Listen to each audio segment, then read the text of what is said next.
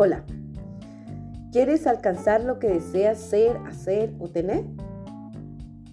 Te voy a dar tres pasos. Uno, pide todos tus deseos, desde el más sutil hasta el más claro y preciso, es automáticamente una petición. Este paso se produce de forma natural. 2. Respuesta. Este paso es muy sencillo y eficaz. Es obra de la fuerza y energía denominada Dios.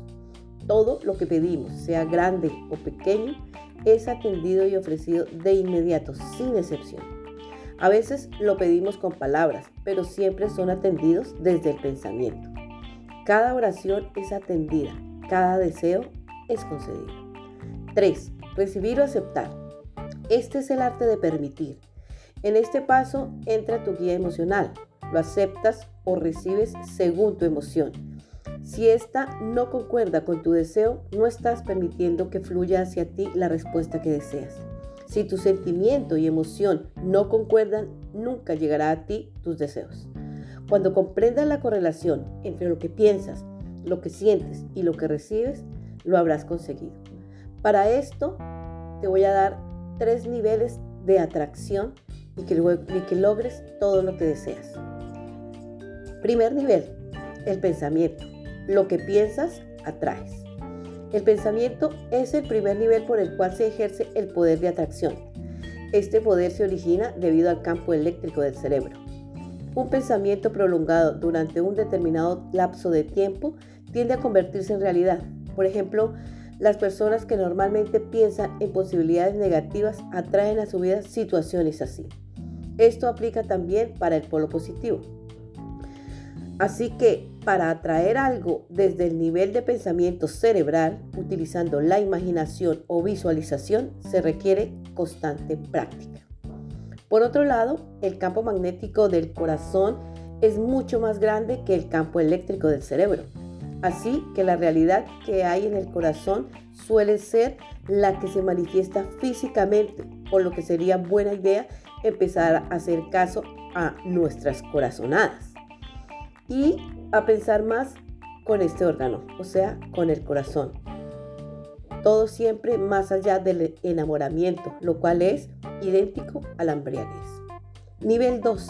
El decreto. Lo que hablas, atraes. El decreto tiene un poder mucho mayor al pensamiento. El campo eléctrico del cerebro solo llega a unos centímetros alrededor del cráneo. Así, las neuronas y algunas otras células son influenciadas por su energía. En cambio, con el decreto, la energía sonora emitida es escuchada por todas las células del cuerpo, lo que hace que un porcentaje mucho más grande trabaje a nuestro favor.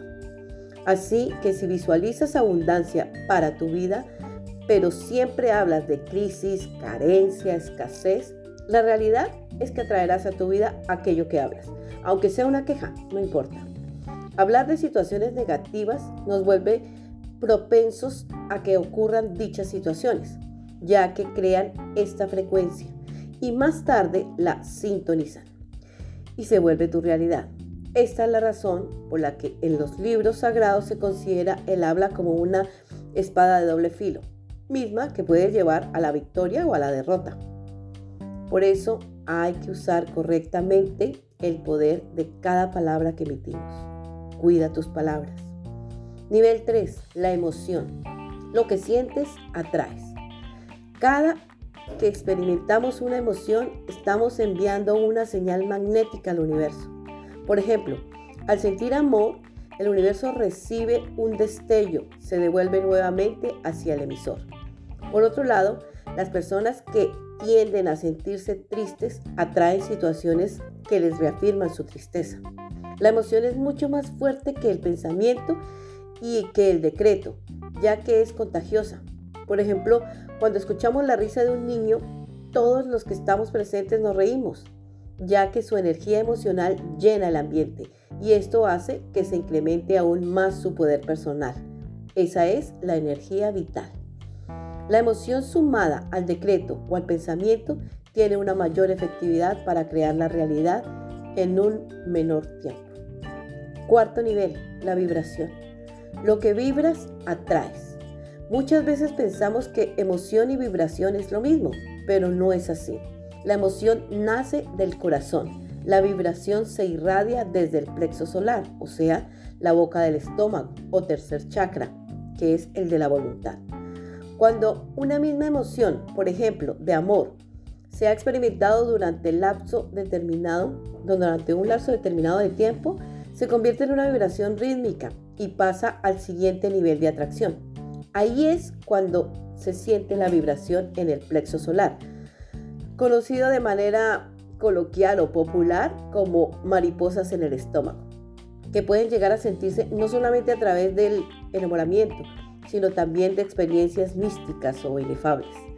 Al llegar a este punto de vibración, atraemos a nuestras vidas más cosas de esas mismas frecuencias.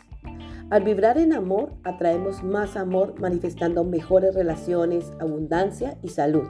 Sin embargo, es posible vibrar muchas más emociones en el plexo solar. Y si te das cuenta, la mayoría de las personas vibran en odio, envidia, rencor y envían maldiciones sin estar conscientes de que todo lo que desean para otros lo están llamando para sí mismos. Así que yo te hago unas preguntas para que reflexiones. ¿Qué estás atrayendo a tu vida con vibración? ¿Y qué es lo que realmente quieres atraer?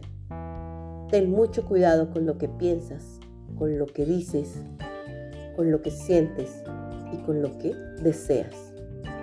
Este es tu podcast Emociones Encontradas.